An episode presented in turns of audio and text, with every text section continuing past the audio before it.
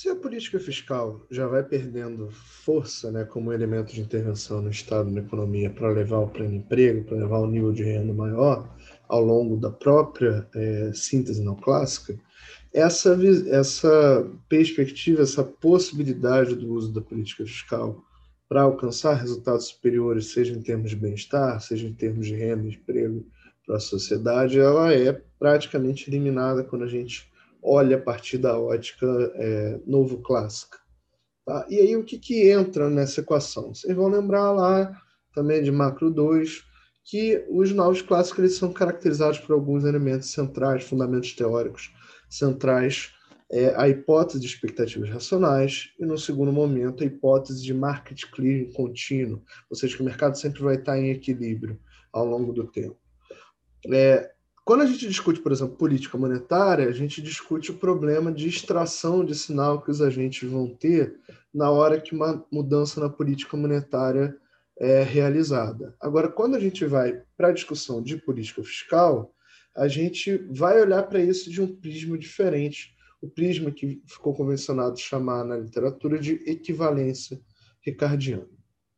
Como é que é isso? Vamos é, pensar é, os pontos básicos aqui da proposta desse artigo do Barro, de 1974, é, em que ele vê que as análises teóricas que encontram efeitos positivos da política fiscal sobre a demanda agregada no curto prazo tem implícita uma hipótese que os títulos públicos são percebidos como riqueza líquida pelos agentes. Aí vocês vão lembrar lá do modelo do Blinder do solo, da versão da SLM estendida com o efeito riqueza dentro. Né? O que, que ele está dizendo aqui?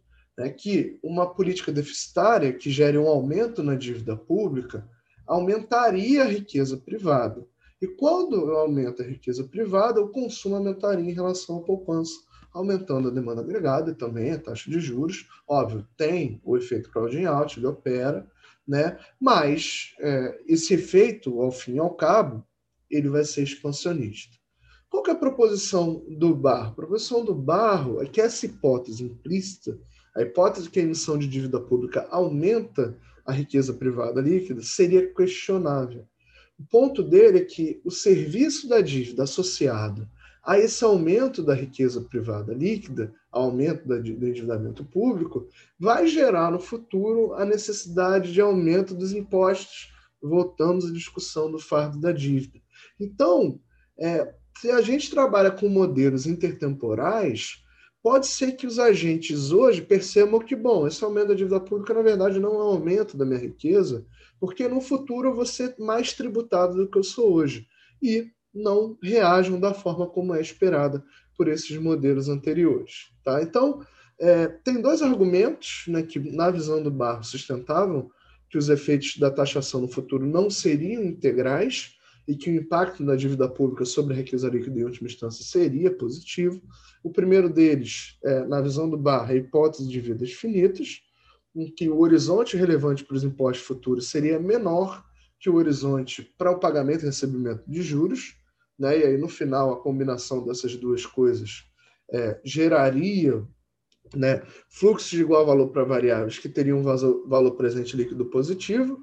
O que está tá em jogo aí, na verdade, é o tempo de vida restante médio dos contribuintes hoje. Né? Então, é, a ideia é que é, esse horizonte né, seria, é, seria de X anos, enquanto o horizonte para pagamento de juros seria de 2X anos, portanto, no final, daria um efeito líquido positivo. Outra possibilidade é a existência de imperfeições no mercado de capitais, em que a taxa de desconto intertemporal dos impostos seria menor do que é, a do pagamento de juros. Né? E a ideia do Barro, eu estou tentando simplificar, eu sei que esses termos não são muito simples, mas esse texto do Barro, inclusive, é um texto bem complexo, em que ele vai desenvolver um modelo que vai tentar refutar esses dois argumentos a partir de um modelo de gerações sobrepostas, superpostas, com capital físico, onde os indivíduos têm vidas finitas, eles morrem. Afinal, né? É, isso está aí uma coisa que a gente é, não tem como evitar nessa vida. E é, o que, que ele vê? A ideia é que a variação no estoque de dívida pública, à medida que opera uma transferência intergeracional, porque, na verdade, o aumento da dívida pública hoje significa o quê? O aumento dos impostos no futuro. Então, se hoje, por um lado, eu aumento é, a riqueza dos agentes, no, do outro lado, no futuro, eu vou estar tirando a riqueza, então eu dou com uma mão e tiro com a outra. Né? E essa ideia é que essa variação não teria efeitos líquidos positivos sobre a riqueza a valor presente, sem e, portanto, não teria efeitos, né, sem efeitos de primeira ordem sobre a demanda agregada, taxa de juros, etc. Então, na verdade, nesse caso, a política fiscal, em que eu tenho um déficit que gera um aumento de dívida pública, ela não tem efeito nenhum nesse sistema. E a gente vai lembrar da hipótese de marca de crime contínuo que é feita pelos novos clássicos. Tá? O argumento central, voltando a ele, só para mostrar um pouco da lógica, é: se o governo reduz impostos hoje, daí uma política deficitária, e aumenta a emissão de títulos para sustentar o mesmo nível de gastos, os déficits correntes vão requerer maiores impostos no futuro. Então, ao invés de ir pelo lado do gasto, o raciocínio vai pelo lado da tributação. O gasto está dado, para eu ter uma deficitária, eu vou diminuir a tributação hoje, mas o que vai acontecer é que no futuro eu vou ter que aumentar essa tributação de novo. Como é que o Barro demonstra isso? Aí há uma série de equações que são um pouco mais difíceis, eu não vou derivar todas elas aqui, eu só vou colocar essa expressão para vocês, que é uma integral ao longo do tempo, né, em que o valor presente dos gastos de consumo, aqui o Czinho do consumo, vai ser equivalente ao valor presente do fluxo de renda, Yzinho, descontado os gastos do governo, esse fluxo de renda do setor privado, tá, gente? Então, na verdade, essas duas restrições é, orçamentárias vão ter que ser atendidas simultaneamente. Né? Como a dívida pública não é parte dos ativos líquidos do setor privado, portanto, não influencia né, o seu nível de consumo, os impostos não influenciam esse resultado. Na verdade, se o Gzinho está dado aqui, né, a mudança na tributação aqui não vai mudar nada é, dessas duas equações, dessas duas é, restrições orçamentárias a, a, valor presente. Então, ao valor, o que acontece é que, na verdade, ao valor da dívida pública vai corresponder um passivo igual ao valor presente dos impostos futuros para pagar a dívida, por isso que isso não aparece aqui nessa equação. Os gastos do governo estão presentes, né? mas o aumento do gasto do governo, na verdade, vai levar a uma queda no consumo privado, e vale o crowding out, e o governo vai base... essa mudança, na verdade, vai alterar a distribuição, é... a composição, na verdade, né? Né? dos gastos é, agregados, né? do gasto público e do gasto privado, voltamos para o mundo do MS horizontal, tá? se a gente quiser traçar um paralelo. O, tem outras é, discussões em cima da noção de equivalência ricardiana, né, que a ideia é que é, um corte de impostos que seja financiado por dívida como se fosse uma, uma dádiva, um presente né, é, para aqueles que, que recebem esse, esse, essa, esse benefício tributário, né? e ele até é, vai fazer quem recebe os títulos ficar mais rico, mas os contribuintes em geral vão estar mais pobres. E aí, no agregado, é, não tem nenhuma criação de riqueza. Esse aqui é o ponto. O ponto é que, ah, quando a gente desce do nível macro agregado para o outro nível, realmente alguém ganhou, alguém perdeu nessa história com essa mudança da política fiscal. Entretanto, no agregado, ninguém é mais rico do que era e, portanto, ninguém vai mudar é, o seu consumo agregado. Né? Ninguém, ninguém, esse agente representativo, não alteraria o seu consumo agregado, uma vez que o contribuinte vai compreender que a carga total de impostos, no horizonte intertemporal, não vai ser alterada e o valor desse, é como se o valor desse corte de impostos no presente fosse poupado para pagar o corte, o aumento de impostos que vai ser necessário no futuro, né, para atender as condições de restrição orçamentária do governo intertemporal. E o que acontece é que a queda na poupança do setor público vai ser compensada por um aumento equivalente da poupança do setor privado. Vamos lembrar lá daquele modelinho dos fundos emprestáveis. E, inclusive, nesse caso, não tem nenhuma mudança da taxa de juros. Essa noção é, é, colocou a política fiscal em xeque, mas já de largada, ela gerou muitas reações em termos é, termos dos economistas. Os economistas eram muito céticos em relação à aplicação prática dessa ideia de equivalência ricardiana. Tem várias críticas dentro da própria abordagem convencional, do mainstream, é, que as hipóteses feitas pelo Barro nesse modelo são muito restritivas. Depois tem o texto do Diamond de 85, é, que ele vai desenvolver modelos de gerações sobrepostas em que os déficits afetam sim a acumulação de capital. O Blanchard, em 85, é, vai alterar um pouco essa ideia da, das vidas finitas, pensando que, considerando a própria mortalidade, os agentes racionais vão descontar parcialmente os impostos futuros. É, então, a equivalência ricardiana valeria única e simplesmente se a probabilidade de morte de alguém fosse igual a zero, como ela não é, é você precisaria ajustar o modelo para lidar com isso. E aí a gente parte para discussões extremamente abstratas de modelagem que é, não convém a gente de desenvolver com todos os detalhes aqui no nosso curso. Em última instância, é um curso introdutório, né? A economia do setor público. E também, né, o Homer aí já era uma... Eu estou pegando do livro texto dele de 2012, mas já uma outra crítica, tem, é, já coloca que a hipótese da renda permanente colocada pelo Friedman né, não é muito válida para explicar é, o mundo real, porque as famílias não têm tanta riqueza, mudanças previsíveis na renda disponível tendem, sim, a afetar o consumo corrente. Então, essa noção de equivalência ricardiana, ela, ela encontra alguns problemas teóricos já desde a largada, desde o início, e que vão é, ser perpetuados depois. Além disso, o próprio Barro vai colocar que você tem um puzzle aí, um quebra-cabeça que a equivalência ricardiana não ajuda a explicar que vai estar ligado a essa teoria positiva do déficit da vida, né? Porque no mundo e da dívida, desculpa, no mundo normativo da equivalência ricardiana, é, a endividamento, impostos, essa discussão sobre o que financiaria o gasto do governo,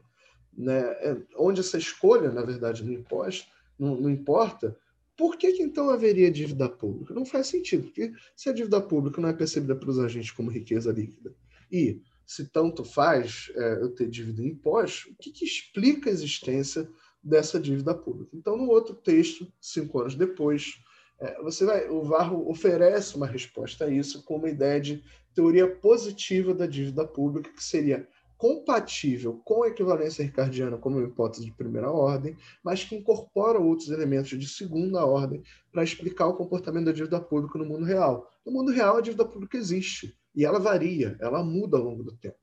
Né? E o que o Barro vai propor é que a dinâmica da dívida pública vai ser associada aos efeitos da tributação sobre os agentes. É como se a coleta de impostos sempre fosse gerar distorções nesse sistema econômico. E aí, nesse contexto, a dívida pública serve para mitigar ou minimizar essas distorções. O objetivo do governo, nesse caso, vai ser perseguir uma política de minimização de custos, envolvendo os custos de obtenção de receitas, os custos de tributar. Né? Então, você vai ter um o financiamento ótimo né, do gasto governamental, vai requerer uma razão imposto renda planejada constante ao longo do tempo, que se chama de tax smoothing, é, que é a manutenção de uma carga tributária estável. Né? Se a gente pegar aqui no Brasil, por exemplo, isso até é uma coisa que acontece na prática. Desde meados aí dos, dos anos 2010, a gente tem uma carga tributária mais ou menos estável, em torno de um terço do PIB.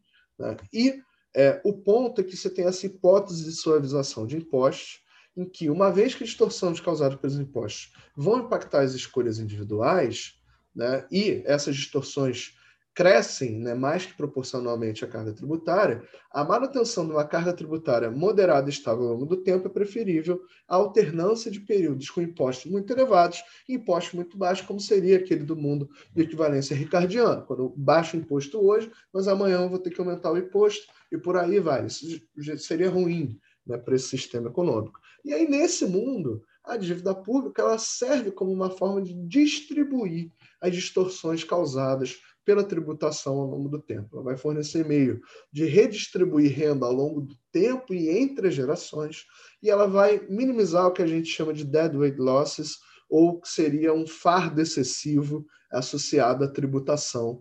É, aí a gente não está falando do, do fardo da dívida, mas a gente está falando de uma perspectiva microeconômica.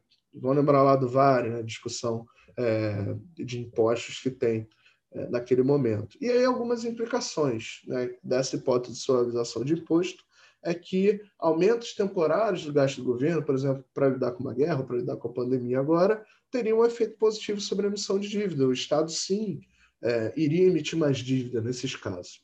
É, e a emissão de dívida responderia contraciclicamente, ou seria negativamente correlacionada com aumentos temporários na renda também. Então, quando a renda sobe, a emissão de dívida cai. Né? E, além disso, existe a questão do efeito de um para um da taxa de inflação esperada sobre a taxa de crescimento da dívida. Então, quando a inflação sobe, também se espera que o endividamento suba um pouco, e é isso que marca né, é um pouco essa visão. Existe a discussão abstrata de que a política fiscal não tem muito a fazer em si, em termos de tributação ou não, porque os agentes que têm formas expectativas racionais vão ver e vão enxergar essas mudanças de determinada maneira nesse mundo de equivalência ricardiana, e tem o um mundo real em que é, a, essa diferenciação entre dívida e tributação acaba sendo relevante como uma forma de diminuir os distúrbios causados pela tributação.